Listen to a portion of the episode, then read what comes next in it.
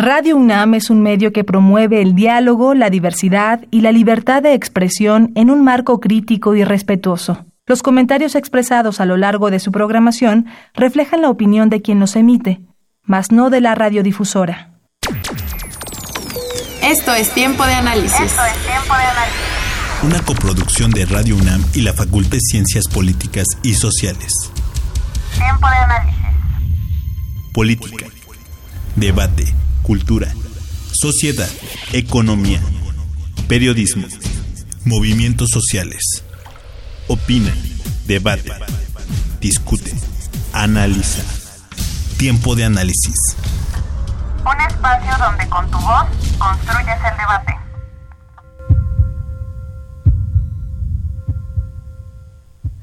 ¿Qué tal amigos, amigas? ¿Cómo están? Muy buenas noches. Sean todos ustedes bienvenidos, bienvenidas a Tiempo de Análisis, programa de la Facultad de Ciencias Políticas y Sociales de la UNAM en coproducción con Radio UNAM. Nos sintonizan ustedes a través del 860 de amplitud modulada. Les saluda con mucho gusto Napoleón Glockner.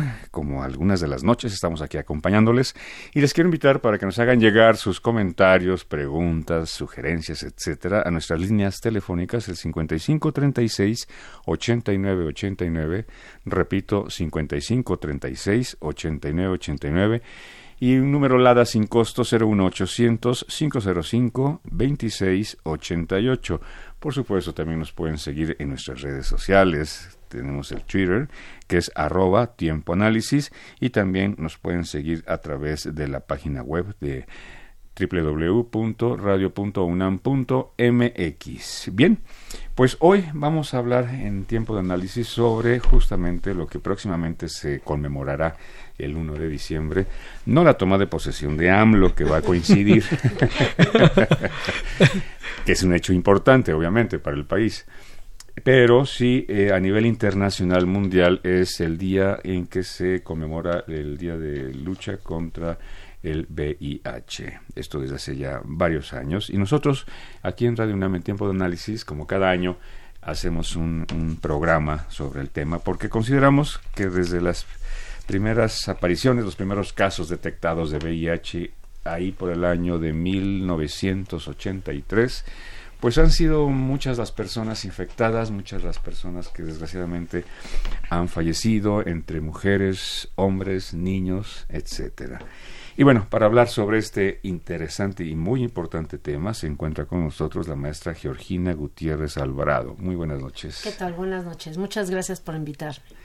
Ella es una mujer feminista, activista en la lucha contra el SIDA desde hace más de 30 años, voluntaria en la Fundación Mexicana para la lucha contra el SIDA durante 10 años, cofundadora del Frente Nacional de Personas Afectadas por el VIH-Sida, organización que logra el acceso universal a medicamentos y realiza vigilancia ciudadana en los servicios de salud, como el IMSS, ISTE y Seguridad Social. Actualmente es presidenta del Movimiento Mexicano de Ciudadanía Positiva Asociación Civil. También representa el movimiento latinoamericano y del Caribe de Mujeres Positivas. Ha formado parte de las delegaciones mexicanas ante la Organización de las Naciones Unidas en la delegación de UNGAS. Coadyuva en la incidencia de política pública en materia de VIH. Bueno, el currículum es muy largo. Sí, sí, sí.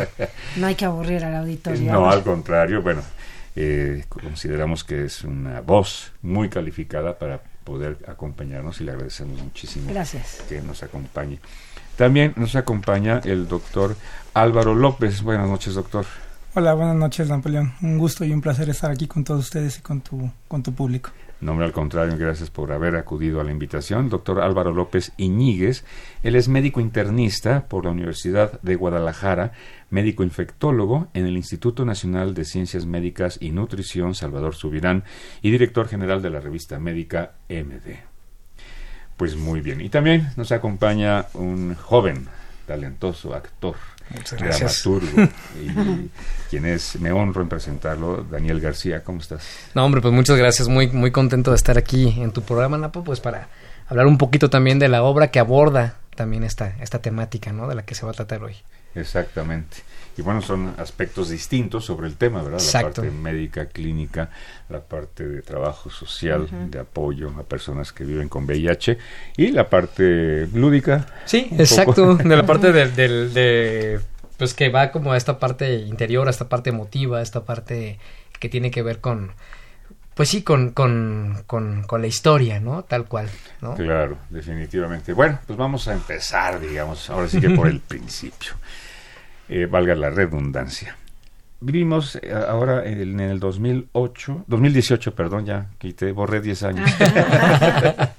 en el 2018 se cumplen 35 años de los primeros casos que empezaron a detectarse sobre eh, VIH, personas que manifestaron justamente sintomatología en relación a esta, pues, pandemia, enfermedad. ¿Cómo la podemos calificar, doctor López? Sí, definitivamente es una de las pandemias de, de- de las últimas épocas. Y lamentablemente no hemos tenido el impacto que a nivel mundial quisiéramos para poder reducirla. Aún tenemos todavía muchas barreras y existen muchas barreras este, no solamente en la parte de diagnóstico y en la parte de tratamiento, sino también en la parte social, en la parte cultural. Por eso ahora que mencionábamos la participación de nosotros tres, que pareciera que tenemos aspectos muy distintos, pero en la realidad son aspectos que están completamente intercomunicados, porque precisamente la parte social, la parte artística, la parte de la expresión y la parte clínica son todo lo que engloba a una persona que vive con VIH. En el aspecto médico, doctor, justamente eh, bueno, la gente, suponemos, siempre es- estamos, vivimos en el supuesto, ¿verdad? Que la gente sabe, conoce, está informada, educada, pero la realidad es que no es cierto. Que es, eh, digamos, una persona que vive con el VIH no necesariamente está enfermo de SIDA. Así es. O sea, vivir con VIH implica que se tiene la infección, pero si esta infección no recibe tratamiento y seguimiento médico adecuado, el virus afecta en particular unas células que nos defienden de distintos microorganismos. Cuando esta afectación es lo suficientemente seria, es cuando se puede llegar al estadio de SIDA. Entonces hablamos como de un continuo. La infección por VIH puede ser solamente la infección por VIH sin llegar a los conteos necesarios para que se defina como SIDA. Hay un tiempo, es, digamos, entre que una persona se infecta en términos de la vía sexual, eh, de Transfusiones. o perinatal. o- o transmisión materna, claro. Eh, digamos, no hay un tiempo que, digamos, eh, se manifiesten los síntomas o... es muy variado. De hecho, existe para términos meramente de investigación y de seguimiento, hay, em, se han caracterizado ciertos patrones de la infección. Habrá personas que pueden tener un periodo de latencia en la que no se manifiesta la enfermedad, aproximadamente 10, 15 años. Habrá otras personas que son rápidamente progresores y en cuestión de menos de 5 años ya están manifestando síntomas del síndrome de inmunodeficiencia. Y esto es totalmente difícil de predecir y eh, se comporta de manera muy distinta en cada una de las personas. Ya. Eh, los grupos susceptibles de ser contagiados, digo, en primer lugar, hace en el 83 era, se adjudicaba, digamos, a, los grupos con actividad eh, homosexual el hecho de que sí se, digamos, muy susceptibles al contagio, ¿no? Hoy día eso evidentemente ya quedó fuera de una estigmatización, digamos, ¿no? Exactamente, de hecho es súper importante. O sea, actualmente uno de los mensajes más importantes es que todos los que somos sexualmente activos tenemos la posibilidad de tener la infección. Es cierto, habrá grupos poblacionales que tienen un mayor riesgo, como bien lo como bien lo mencionabas, el hombre que tiene sexo con hombre, la- las personas transgénero, los usuarios de drogas intravenosas, aquellos que se dedican al sexo comercial, son quienes tienen más riesgo. Claro. Pero eso no, no quita la posibilidad de las personas que tienen actividad heterosexual, eh, las personas de la tercera edad. Es súper importante esto, porque luego una de las barreras más importantes es la baja percepción de riesgo. Es decir, yo creo no pertenecer a alguno de los grupos de riesgo y por lo tanto considero no necesario hacerme pruebas, considero no necesario ir al médico y eso retrasa el diagnóstico. Ya. Bien, este, por favor. A mí me gustaría aportar Gutiérrez. algo Sí, ahorita sí. eh, eh, con respecto a esto, Napoleón. Primero, quitar la palabra contagio. ¿no? Ajá. Porque es una palabra que, que inclusive cargó más el estigma y la discriminación hacia las personas con VIH.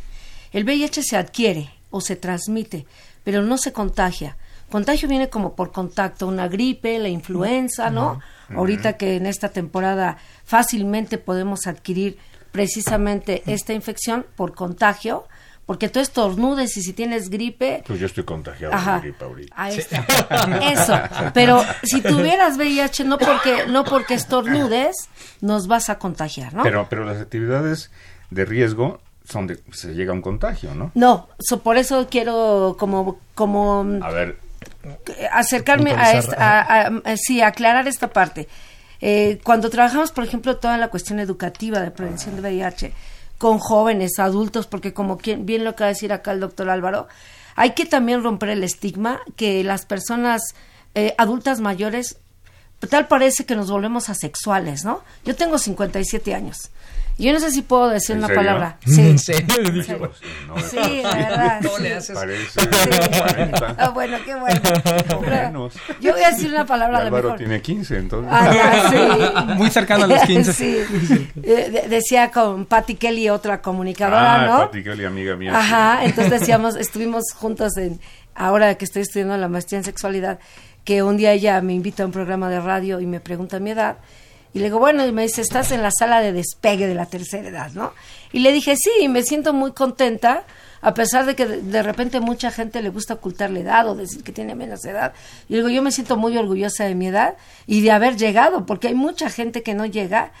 Y precisamente yo creo que eh, la oportunidad que yo tengo de tener como activista 30 años en el tema, me lo da el haber sufrido tantas pérdidas Ya. tantos jóvenes que vi morir en los ochentas, cuando no había ninguna oportunidad, no había tratamientos. Entonces yo creo que esa parte de decir, wow, estoy llegando a los 60, ¿no? Con o sin VIH, ¿eh? o sea, yo creo que eso es independiente. A ver, perdón, antes de que, Sí. de que siga, una cuestión. ¿Cómo es su día a día como activista en esta, digamos, eh, en ese trabajo? Ajá. Bueno, yo empiezo como voluntaria. Eh, yo tenía un trabajo tradicional como cualquier otro que yo tenía un salario. Entonces eh, se da la, la reingeniería en la empresa donde trabajo y me y me y me este me liquidan, me dan mi, La- mi la liquidación. invitan a salir. Sí. y afortunadamente con la liquidación yo vivo un año y entonces me dedico de tiempo completo a ser voluntaria en la Fundación Mexicana para la lucha contra el ¿Por SIDA. qué? ¿Qué es lo que llamó la atención? Yo ya tenía compañeros del trabajo que conocía Mm, que habían resultado VIH positivos mm, y yo ya había visto el gran estigma y discriminación que vivían alrededor. Y entonces esto me da la oportunidad de acercarme a esta organización, empezar a colaborar en el área de derechos humanos y ellos me adoptan, así como me lo dijeron, porque yo vivía sin VIH, ¿no? Pero entonces me dijeron, te vamos a adoptar en el grupo para cofacilitar el grupo de autoapoyo. Entonces ahí conozco multiplicidad de historias, Y entonces yo recuerdo que yo, llega, yo llevaba el directorio, Napoleón. Entonces yo me recuerdo la primera persona que fallece del grupo, le pregunto al coordinador, oye Arturo, le digo, ¿qué hago? ¿Lo quito del directorio? ¿Le pongo una crucecita? ¿O qué hago? Me dice, no, pone una crucecita, no lo quites. Pero de repente eran tantas crucecitas que era muy impactante a la vista. Yo le decía, es que yo me quiero imaginar como, como persona nueva que llega a este grupo y que ve tantas cruces y que se asusta y dice, Sí, claro. ¿cuándo me toca a mí estar en el directorio con una cruz? Dije, creo que lo más sano es quitarlos del directorio, ¿no? Nos resistíamos un poco por esta parte que tiene que ver a lo mejor con, lo que Con la parte emocional, ¿no? De decir, es que cómo- De la historia Claro. y decíamos, son historias, son vidas, no son números. Exactamente. Entonces yo creo que eso es con lo que nos quedábamos. Entonces mi día a día es levantarme si tenemos financiamiento por alguna institución, ¿no? Sea pública, privada o internacional o nacional, es ver qué vamos a hacer con estos proyectos, hacia dónde los dirigimos. Nosotros mayoritariamente somos financiadas para trabajar con personas privadas de la libertad que viven con el VIH. ¿Ah, sí? Están concentradas en el dormitorio número 10 en la penitencia de Santa Marta. Eh, o sea, Catitla. ¿Están este, eh, segregados en una...? No están segregados, pero sí están identificados. Ah. Viven mejor que el resto de la población, también es, es necesario decirlo, que el programa de SIDA de la Ciudad de México, la Clínica Condesa, los atiende bien. Por ejemplo, ellos nunca viven desabasto, Ah, ¿no? Que los que Tienen tienen, asegurado ISSSTE medicamento. o tienen IMSS, si los atiende el Seguro Popular.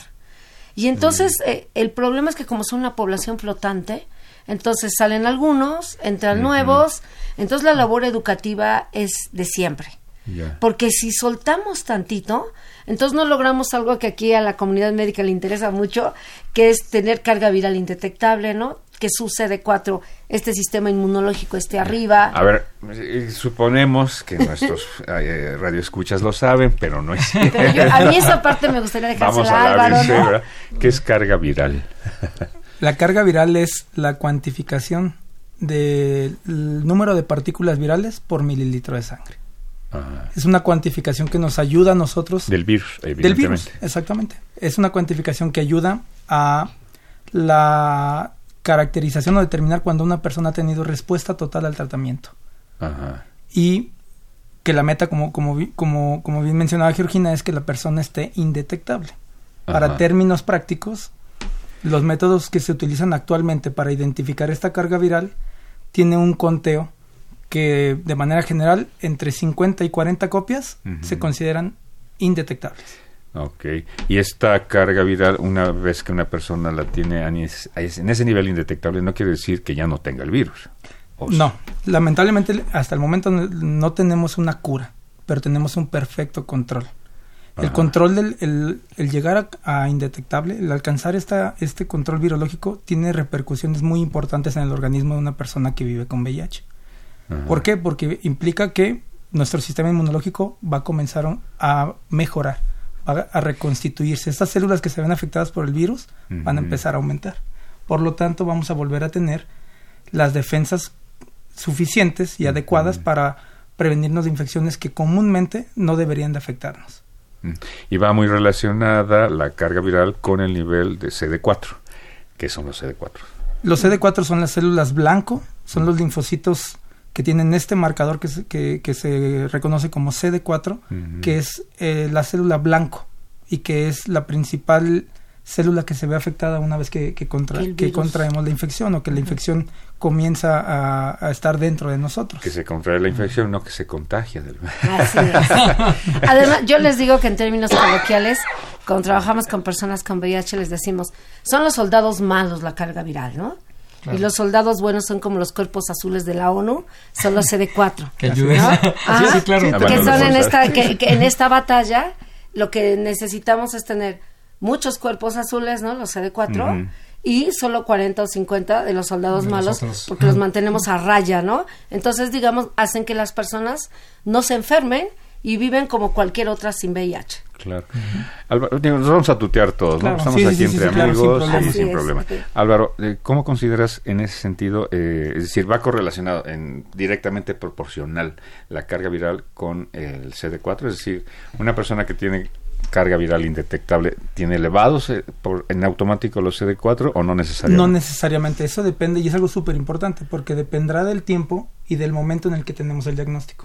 Por eso es que buscamos el diagnóstico oportuno. Porque si yo llego a un estadio de SIDA que es menos de 200 CD4, la recuperación de mis células eh, aún con tratamiento va a ser mucho más complicado que a que yo lo haga con cuentas mayores a 200 CD4.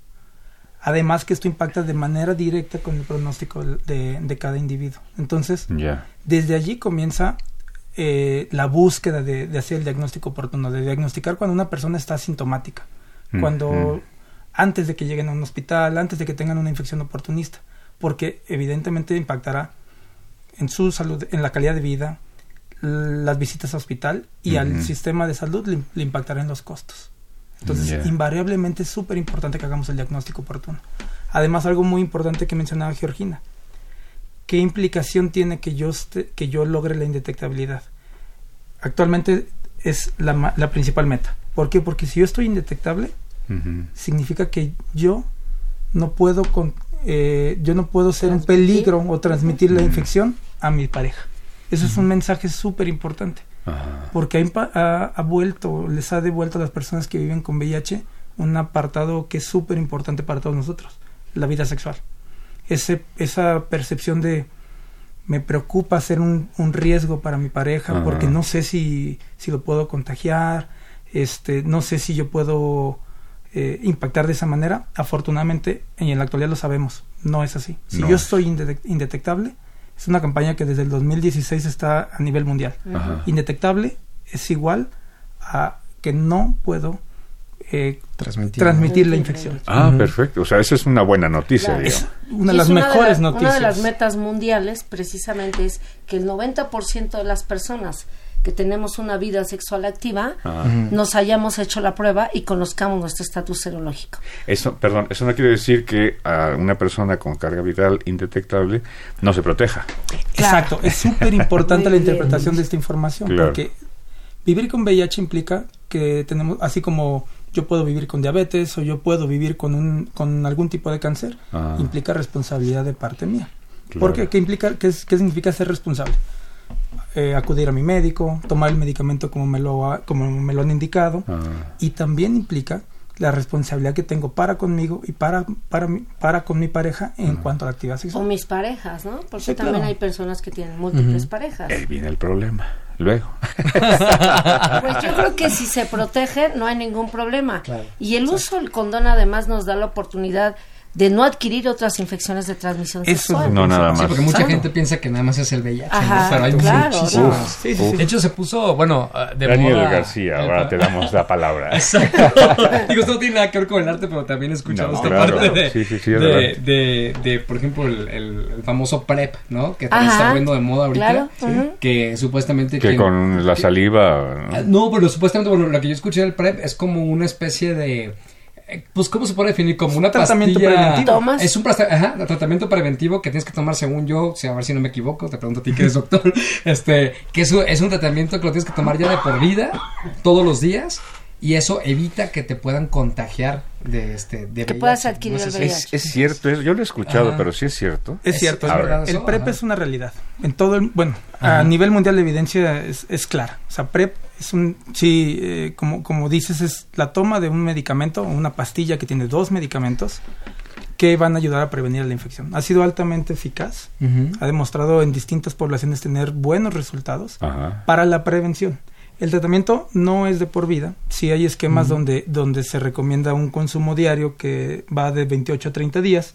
O en la- eh, hay otros esquemas que, por ejemplo, se puede tomar eh, aproximadamente antes de la actividad sexual y hasta las 48 horas después de haber tenido actividad sexual con efectos positivos. ¿Y, y ese medicamento tiene un nombre? Pero El no- vale. ¿Así se llama PrEP? Ah, el, no, No. El, el nombre de, la sal, por Ajá. así decirlo, no, no por así decirlo, el nombre de la sal es tenofovir con entricitabina. Hay distintas este, presentaciones, hay marcas comerciales, pero el nombre de las sales son esas. Mm. Pero algo muy importante, la indicación y la toma de este, de este tipo de esquema tiene que ser vigilado Bajo bajo, un sistema, bajo una supervisión. No es porque un me tomo No, una, un no. Aspirinas. ¿Por qué? Porque Tiene precisamente efectos secundarios también. Exacto, se tiene que Sí. vigilar Ah, efectos secundarios. Otra, se tiene que hacer un análisis de la persona que previo a tomarlo porque es muy peligroso. Si yo ya vivo con VIH, no lo sé, y comienzo a tomar PrEP, estoy tomando un tratamiento incompleto. Entonces estoy exponiendo a mi Mm. virus a niveles que no necesariamente son los óptimos y que no es una terapia completa y por lo tanto puedo desarrollar Crear resistencia. Claro. Y el desarrollo de resistencia es un problema tanto médico este, como para el paciente porque implicará esquemas un poco más complicado, mayor, mayores eventos, eventos adversos. Entonces es algo que se debe de hacer bajo supervisión médica.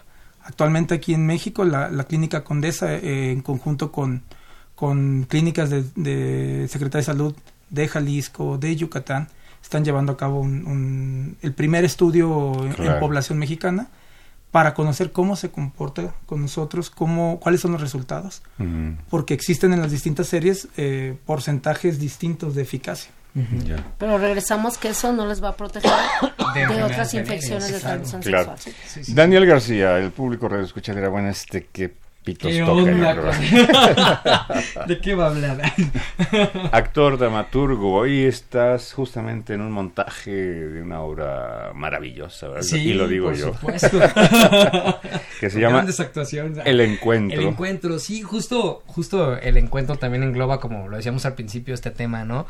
Engloba, bueno, la historia básicamente trata de, de un joven que acaba de perder a su padre y trata de un hombre maduro que este, recuerda un viejo amor. Pero bueno, mientras se va desarrollando la historia, este, nos enteramos que, ese hombre maduro es portador del VIH. Y justo lo que engloba un poco la, la, la obra o la historia es de cómo a veces justo lo que mencionamos al principio, ¿no? Se tiene este estigma de que VIH significa que alguien se va a morir ya, ¿no? Entonces, supone que ambos personajes se encuentran en una cabaña que está este, en un lago. Vienen, en el caso del joven, viene huyendo como del rollo este de, de la muerte del padre, queriéndose encontrar con él. Y en el caso del hombre maduro, recordando este antiguo amor que, que lo, pues que lo, lo, ¿cómo se llama? Le, lo contagió de, de VIH, ¿no? Entonces, eh, justo empieza a tratar como este rollo de, del estigma de pensar que se va a morir, ¿no? Hay un texto donde le dice, no sé si lo recuerdas, que le dice el joven, y vienes aquí a morir, ¿no? Ah, Tal sí. cual. Y entonces el, este, el personaje de, de, del hombre maduro dice, no, vengo aquí a llenarme de vida, a, a recordar, muchos amigos incluso han muerto ya por otras cosas totalmente distintas, y, y él este, sigue vivo y con esta iniciativa. Entonces, viene a romper un poco el estigma, ¿no? También y justo hablar también de cómo una persona con un adecuado tratamiento, como lo mencionaban hace rato, también puede, puede llevar una vida pues prácticamente normal. ¿No? O Sana, sea, o sana, sea- incluso hasta más que, que a- a- a- es- puede ser más común que una persona adquiera cáncer por llevar una mala alimentación, ¿no? Que una persona que es, eh, que es portador de VIH con un, con un buen tratamiento, ¿no? Pero Y- inclusive sabes que la palabra portador también es estigmatizante. Sí, luego un poco... Entonces, es- este, a lo mejor luego los activistas Bueno, a ver, somos ¿qué, como qué- muy sí, los activistas son muy Sí, no, radicales. es ¿Qué, qué es lo no que- estigmatizante?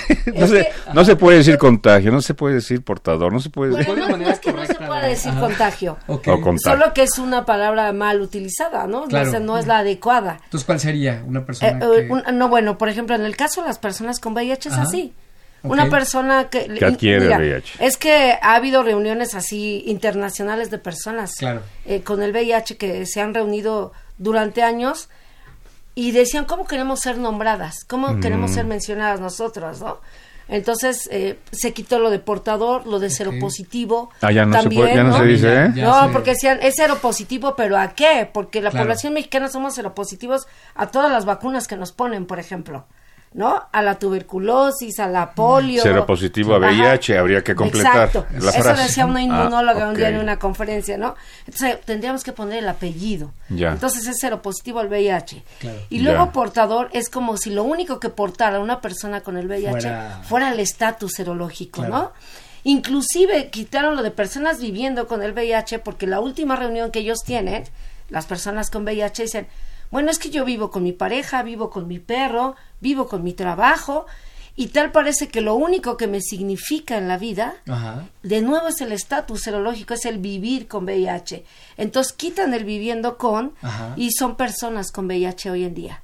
Es en el vivir. Sí, tiene Personas que ver, con VIH. tiene que ver como con todo un proceso de aprendizaje. Claro. Y lo más importante para mí es como las mismas personas con VIH se han autodefinido.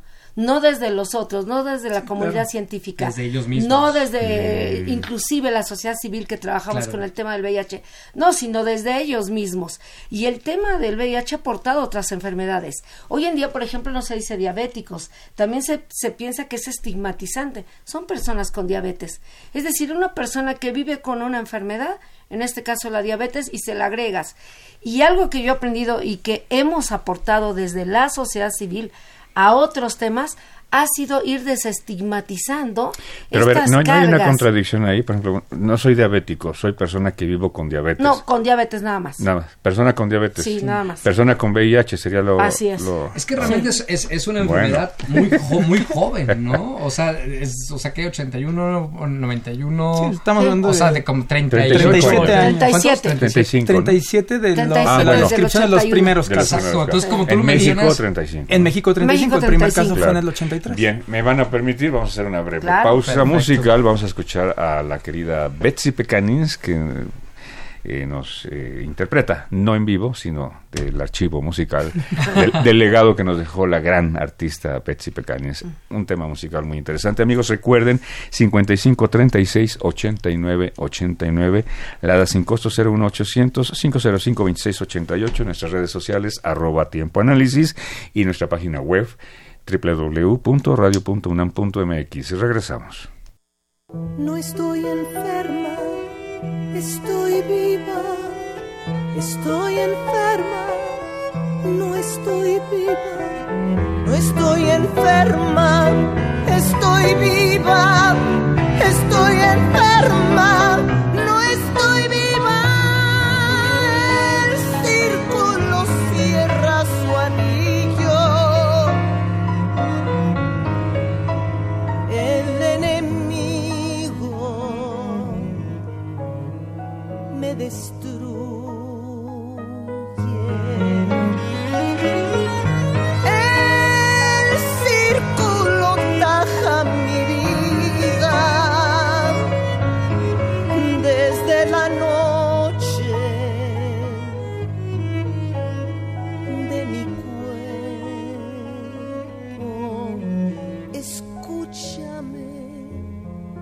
acércate a mi vida que se cierra a mi sangre tan sola,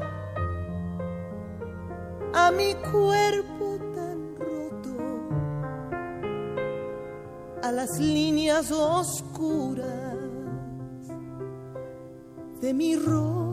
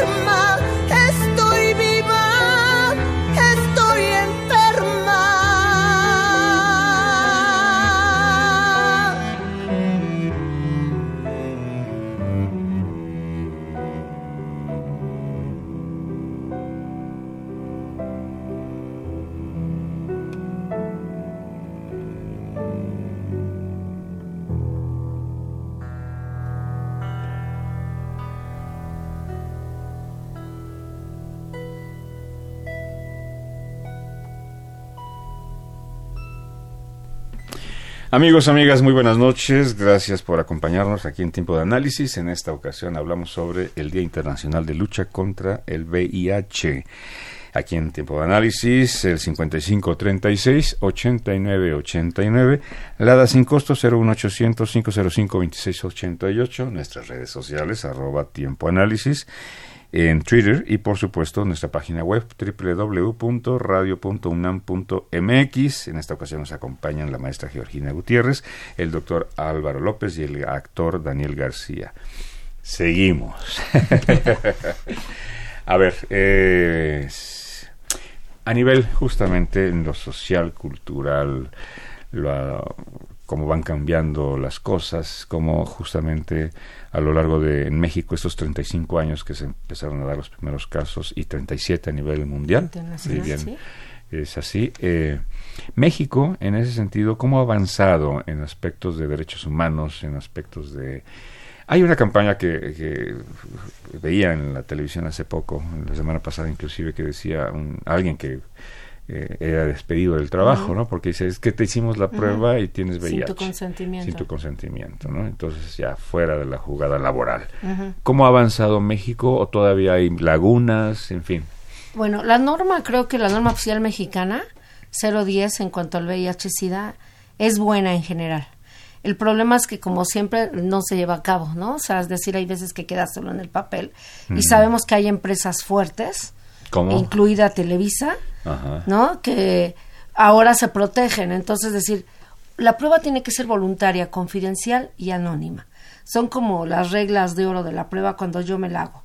Por ejemplo, nosotras este, igual ofrecemos la prueba rápida con personas privadas de la libertad, pero nadie los puede coercionar para hacerse la prueba. Entonces hacemos ferias informativas, los internos se acercan, nos llenan un cuestionario, firman de consentimiento informado y luego nosotras por una cuestión metodológica llegan a un cuestionario que se llama prácticas de riesgo, que es donde le enseñamos sobre todo a la gente a espejearse, decimos nosotros, ¿no? Mm.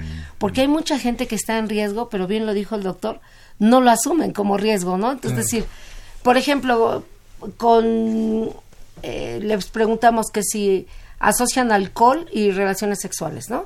Eh, muchos contestan que sí y luego les decimos, bueno, y por ejemplo, ¿cuánto, de ese qué porcentaje usas el condón?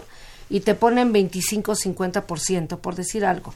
Entonces le decimos, bueno, entonces el 50% de las veces quieres adquirir el VIH o alguna otra ITS. No, no quiero eso. Ah, bueno, eso dice el cuestionario. No me había dado cuenta. Entonces, yo me yo en realidad me doy cuenta que la gente es real, o sea, no se da cuenta de los riesgos que corre.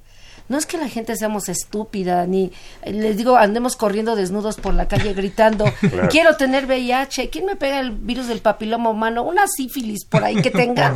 Pues no, ¿verdad? Le digo, realmente es porque también creo, esa es mi experiencia como sociedad civil, que las personas tienen información incompleta. En general sí tienen información, pero este porcentaje que les falta es lo que los pone en riesgo. En el caso de las mujeres, por ejemplo, eh, fieles, casadas, monógamas, eh, la mayor parte de las que yo conozco con una pareja sexual en su vida y adquieren el VIH a través de sus parejas estables, no quiero decir solo casadas, ¿no? Sus parejas estables. Y entonces, además, en los grupos de autoapoyo, el 90% de ellas te dicen, pues yo me he dado cuenta que mi esposo me era infiel, ¿no? Mi pareja me era infiel. Y otro gran porcentaje te dice, y como que me daba cuenta que le gustaban los hombres. ¿Y qué hiciste? Nada. No hacer nada es hacer algo, Claro. Claro. ¿no? Y entonces lo que decimos es que hay que regresar la autorresponsabilidad de lo que sí hago y de lo que no hago. Porque revictimizarnos como mujeres no nos sirve de nada. Es Lo que- importantísimo esto. Claro, ¿no? claro, porque entonces, ¿qué es lo que pretendemos cuando hacemos talleres de prevención, etcétera? Es transmitir la inf- información y que la gente se empodere. Yo le digo que es muy egocéntrico decir, te voy a empoderar. Yo no empodero a nadie. La gente se empodera en primera No, y está de persona. moda además el- Claro, el, ¿no? empoderamiento femenino. No, no. Las personas nos empoderamos en Ajá. primera persona y lo que dicen es que la información da poder. Entre más información tengo, mejor toma de decisiones tengo. Claro, hay que agregar a la toma de decisiones de las mujeres la violencia de género, por supuesto. Eso nos quita poder, por supuesto, también es una realidad. ¿No? O que digan, es que yo le decía a mi marido, es que ya me di cuenta que te metes en el putero del pueblo, ¿no? Y que además, te, como ellas dicen, ¿no? Con las vestidas de ahí, no las ubican como mujeres trans, pues no está en su lenguaje esta parte. Y este, y entonces conmigo vas a usar condón, entonces lo que les dicen es, primero dice, me pone una tranquisa y me dice, ¿y tú con quién quieres andar o con quién has estado cogiendo? ¿Por qué me quieres obligar a, hacer un pla- a usar un plástico? Entonces, eh, son como muchos retos que nos enfrentamos como sociedad civil cuando dicen, ¿cómo lograremos la prevención? Pues esa es la pregunta sin respuesta hasta el momento después de 37 años, ¿no? Claro. pero yo creo que cada vez eh, lo vamos haciendo mejor, porque si no también digo, si no autorreconocemos los pasos que hemos dado, pues entonces ¿qué hago como activista en esto? Le digo, mejor me voy a vender pepitas en la esquina, ¿no? Es decir, sí hemos avanzado, Ya. sí hemos hecho cada vez mejor las cosas y yo creo que la oportunidad también que nos trajo el VIH, porque todo tiene una oportunidad, es hablar de sexualidad. Eso es. eh, a eso iba yo, justamente. ¿Cuál era la relación directa de la- una adecuada educación sexual? Y no nada más en la escuela, sino en la familia. Digo, vivimos desgraciadamente en una sociedad, la sociedad mexicana es muy en aspectos de sexualidad, pues yo diría hasta, no sé, retrasada, ¿no? En términos de Mocha implica- todavía, ¿no? Sí, Algunas Hay cosas prejuicios Sí, religiosos, sociales, culturales en relación a tener una buena educación sexual y que esto conlleva evidentemente a cómo uno en la vida va a tener esa actividad sexual, ¿no? Independientemente de las preferencias. Eso es es y del rollo. número de parejas que yo decida o del tener. número de parejas, exactamente. También, ¿no? Pues Claro. Yo puedo tener 30 parejas en mi vida y, no tener VIH. Claro. Y una de mis compañeras del grupo de autoapoyo Una tiene y una única. sola pareja pareja. Y está- y tener VIH. VIH. Sí, Entonces el número de parejas no determina, Claro. ¿no? Definitivamente. Álvaro, a nivel clínico médico, el Instituto Nacional de Ciencias Médicas Salvador Subirán lleva creo, la batuta, ¿no? En términos de lo que implica la investigación en Sí. VIH desde hace ya varios años. Digo, el sector salud a nivel nacional, el IMSS, ISSSTE, eh, Clínica Condesa, Seguro Popular, etcétera, tienen sus programas de, ¿cómo le llaman? De mm, apoyo, ¿no? Como de, Sí, de atención a de- personas de con atención VIH. a personas con VIH. Pero en ese sentido, los protocolos de investigación, eh, ¿cómo están? ¿Cómo se desarrollan? Y en ese sentido, México, ¿qué lugar ocupa en justamente en el tratamiento, prevención y eso? Como, como bien comentas, en el instituto sí es una de las de las punta de lanza que en cuanto al- en cuanto a la cuestión de investigación, México, particularmente en los ensayos clínicos en prueba de medicamentos, de nuevos medicamentos, este y su eficacia, comprar su eficacia, tolerabilidad, México es un es uno de los países en Latinoamérica que más participación tiene. Los protocolos consisten en algunos, por ejemplo, pro- probar fármacos en personas que ya fallaron en un primer tratamiento o probar nuevos tratamientos que, que se están que se están comercializando, eh, evaluar toxicidades, evaluar eventos adversos, evaluar velocidad de la supresión virológica o alcance de esta meta de, de- de estar indetectables. Entonces, se hacen muchos protocolos de investigación y no solamente girando en torno al control virológico. También existe investigación en cuanto a coinfecciones, hepatitis C y VIH, Ah, de acuerdo. sífilis y VIH, diabetes y VIH, que es eh, realmente el, el- esta, esta infección nos ha dado, ha cambiado el, el- el paradigma actualmente. Anteriormente nos preocupaba, tenemos poco tiempo para actuar, Ajá. una alta tasa de mortalidad y la mortalidad asociada a efectos, a eventos infecciosos. Actualmente, afortunadamente, esta tendencia va cambiando. Y en los países de primer mundo las, las, las principales comorbilidades que tienen las personas con VIH son enfermedades crónico-degenerativas, enfermedad cardiovascular, diabetes, osteoporosis, infarto, enfermedad renal crónica, hepatopatías crónicas, desarrollo de cánceres no asociados a, a- a la infección. Entonces, eh, todo eso se lleva, eh, todo este tipo de áreas son áreas de oportunidad para investigación y, y se hace en el instituto, se hace en otros sitios del país. Este, y México tiene una, una gran participación de- en cuanto a la investigación en estas áreas. Y no nada más participación, sino que además, en ese sentido, me comentabas de un evento magnánime que se llevará a cabo el próximo año. ¿Cómo está Así esto? es. ¿De qué se trata? ¿Cuándo? ¿A qué hora? ¿Y? El, ¿Y dónde? justo, justo platicamos de, del 21 al 24 de julio del próximo año vamos a ser sede Ajá. de la conferencia científica y conferencia mundial de ciencia y VIH de la, de la Sociedad Internacional de, de- de SIDA. Este es el, el décimo congreso de, de esta índole y es uno de los congresos más importantes a nivel mundial. ¿Es cada año? Se lleva cada año. Este, México es la segunda vez que nosotros como país vamos a ser sede y somos el único país en la región que, que, que ha, que ha tenido este, este honor De ser de doblemente ser, sede. de ser sede Ah, de ser sede. Entonces es un, es un, va a ser un momento de intercambio académico, cultural, científico súper importante. Vienen más de 6.000 delegados de más de 120 países del Wow. mundo. Participa la sociedad civil, participan grupos de atención, de atención a personas con VIH, el grupo de profesionales de la salud eh, que se dedica a atención de personas con VIH. Entonces va a ser una, una jornada de, de, de ponencias, de intercambio cultural súper importante y muy enfocado a qué estamos haciendo en México, cómo lo estamos haciendo, cuál- cuáles han sido los avances que hemos alcanzado como sociedad ajá. y evidentemente reconocer nuestras limitaciones, pero también que esas limitaciones nos sirvan como una oportunidad para aprender de otros centros, de otros países, qué es lo que ellos están haciendo bien, cómo lo podemos implementar en México para mejorar la atención de, todo- de todas las personas que, que atendemos a diario.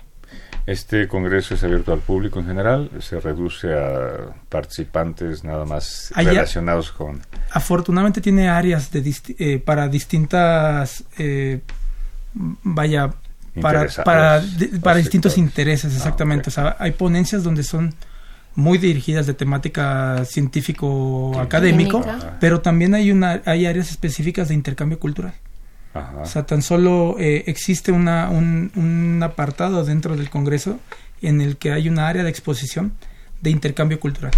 las distintos, los distintos países y los delegados que nos acompañan tienen la oportunidad de, de promover lo que se hace en sus, en, en sus comunidades de arte, de cultura, de comidas. Entonces es, una, es un intercambio súper interesante y muy rico para ya todos global. los intereses. ¿no? ¿Se podría presentar la hora del encuentro en este congreso? Pues estaría buenísimo.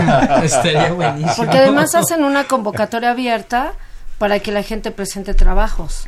Ah, Entonces, y hay un área que sí es gratuita, no toda, eh, Ajá. porque tiene un costo la conferencia.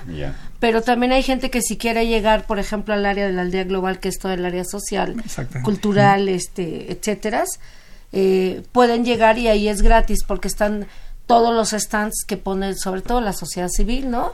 Y este y por decir algo, a lo mejor acá el compañero dice, "Oigan, yo a mí me gustaría poner la obra y le dan el espacio, Pues, definitivamente, Estaría bastante bien. sí. Sí, sí, sí. Eh, que decimos que vamos recomendados por ustedes. Exacto. No, no, además este eh, el doctor Sierra, ¿no? del instituto son parte del comité organizador, ¿no?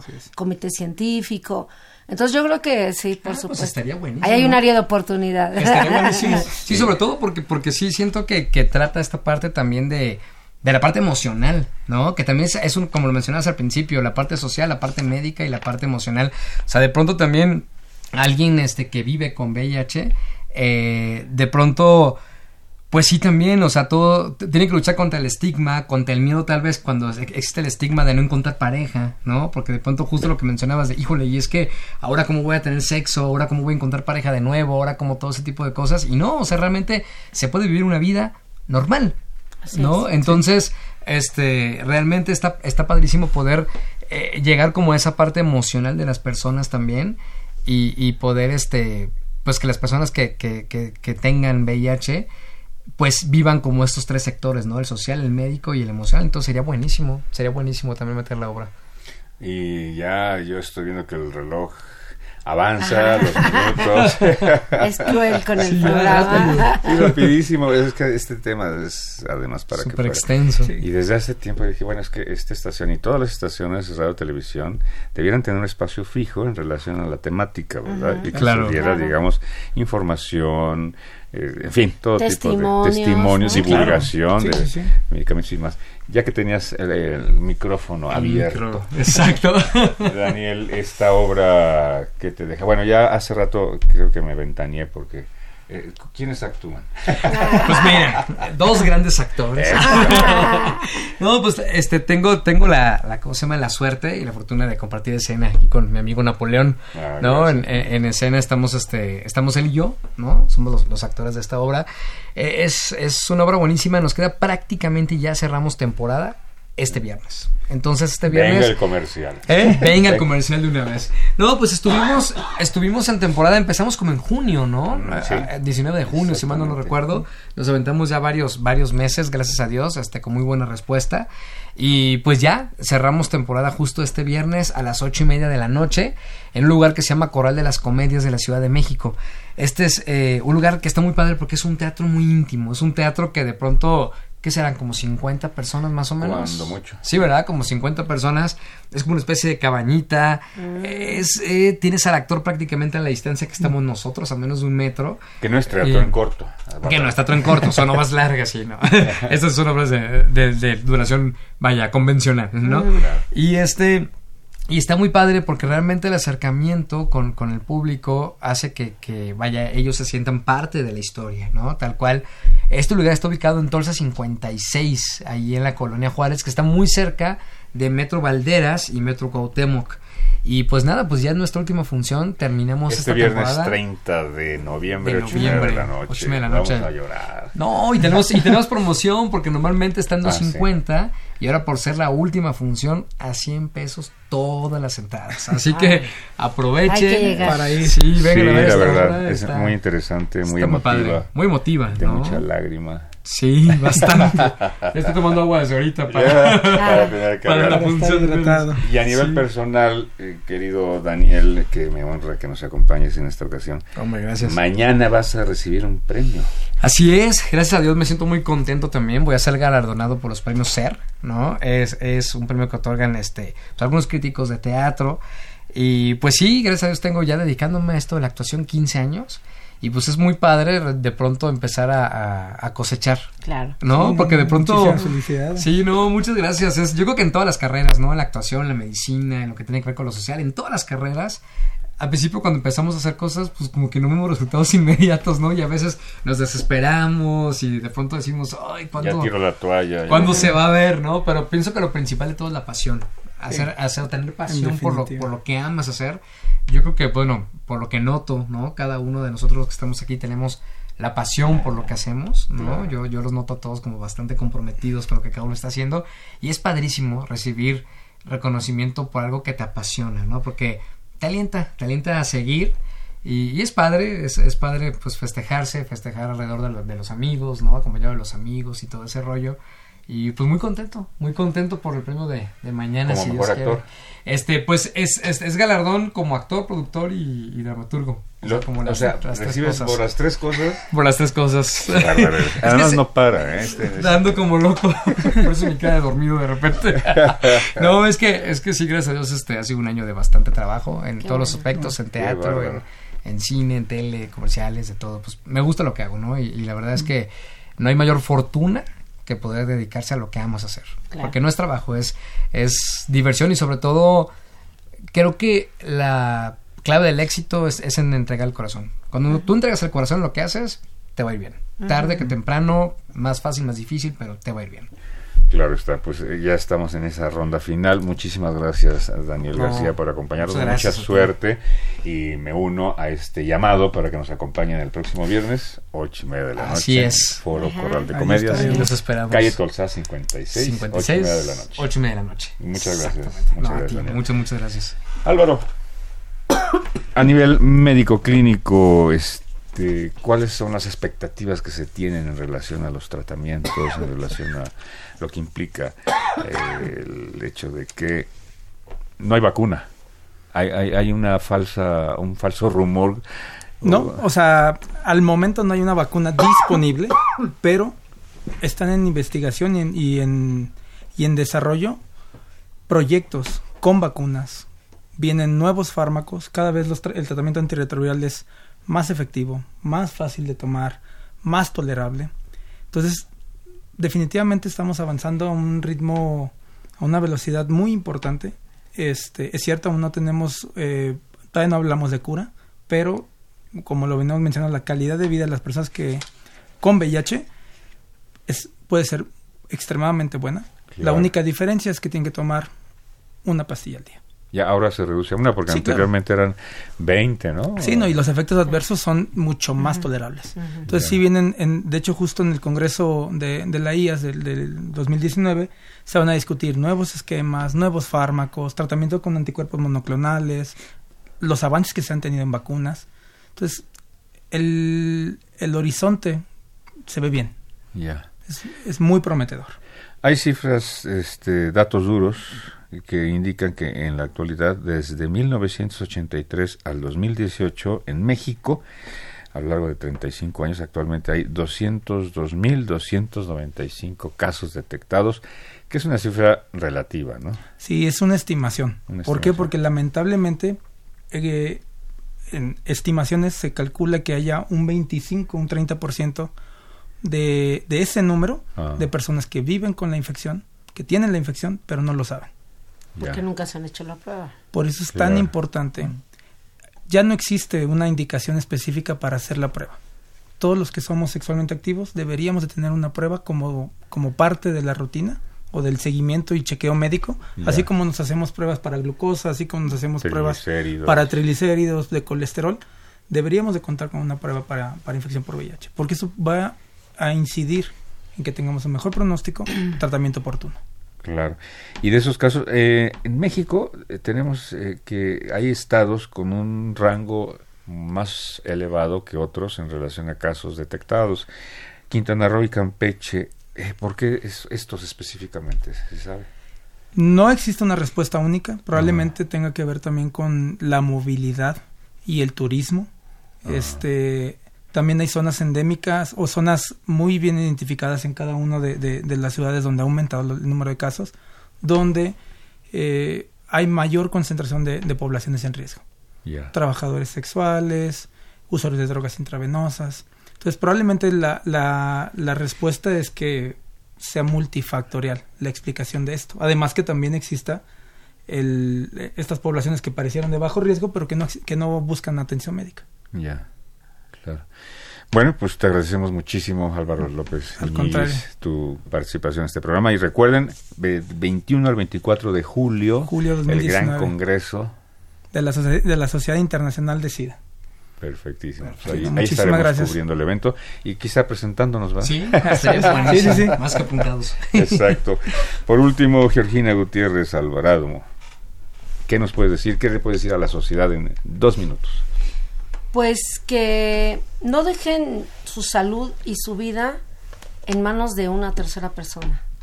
Que practiquemos más la, la- la responsabilidad en primera persona y no en este rollo de es que me infectaron, ¿no? claro. es que Yo me no- trajeron el VIH a mi vida. No, yo creo que si aprendemos a esta parte de la autorresponsabilidad y asumir que si yo soy una persona sexualmente activa, tenga o no pareja estable, o tenga varias parejas o una sola, tengo que asumir que tengo una corresponsabilidad en ello, ¿no? Claro. Y, y efectivamente, eh, protegerme, cuidarme, que sepan que hay muchas formas, este, muy divertidas de tener sexo seguro y protegido. Otro día in- invítame nada más. Ah, a un eso, programa específico ¿no? de- que nos Y, enseñas ajá, técnicas, Y formas, hasta regalamos aquí, regalamos este lubricantes calóricos de Ah, sabores, perfecto. condones texturizados, condones de sabores. Entonces eso, la sexualidad no hay que tampoco limitarlo a una cuestión puramente coital, penetrativa, ¿no? Sino recuperar el erotismo, este, el juego, toda esta parte de la sensación en la piel, en el cuerpo, que tenemos cinco sentidos, que eh, el cerebro, como dicen, es donde está, que dicen Es el el mayor órgano sexual. no más grande que tenemos. No Entonces yo creo que eso, hay que, hay que recuperar el erotismo y, y la salud sexual en general, ¿no? Claro. Y que tiene que ver con todo, con esta parte de no tener miedo. Yo les digo que quien crea en Dios y que si creen en un Dios perfecto, Dios nos dio la sexualidad para vivirla, no para Gozarla. esconderla. Ajá, ¿no? Porque si no, entonces sería un Dios así como le digo, medio tonto, ¿no? Pues no, o sea, este Dios perfecto en el que la gente cree, nos dio estos cinco sentidos para sentirlos, Claro. para vivirlos y para explotarlos. Entonces, pues hay que aprender a protegernos en primera persona. Pues muchísimas gracias también, Georgina Gutiérrez, a los tres, muy amables, de verdad. contrario, Me, muchísimas me gracias. siento muy satisfecho de haber estado con ustedes. Eh, gracias a la familia Servín, que nos estuvo siguiendo a lo largo del programa. Mandó felicitaciones a los invitados, por supuesto, al Gracias. programa. Muchas gracias. Y síganos escuchando. Amigos, amigas, este fue Tiempo de Análisis. Gracias por acompañarnos. En la cabina y como operador estuvo Miguel Ángel Mendoza. Este programa es producido por la Coordinación de Extensión Universitaria de la Facultad de Ciencias Políticas y Sociales de la UNAM, dirigida por Luciano Mendoza. En la coordinación de producción, Guillermo Edgar Perucho. La producción a cargo de Jessica Martínez Barrios. En la producción de cápsulas y montaje, Carlos Correa. En la continuidad, Tania Nicanor. Se despide de ustedes Napoleón Glockner, deseándoles que tengan muy buena noche. Hasta la próxima. Gracias.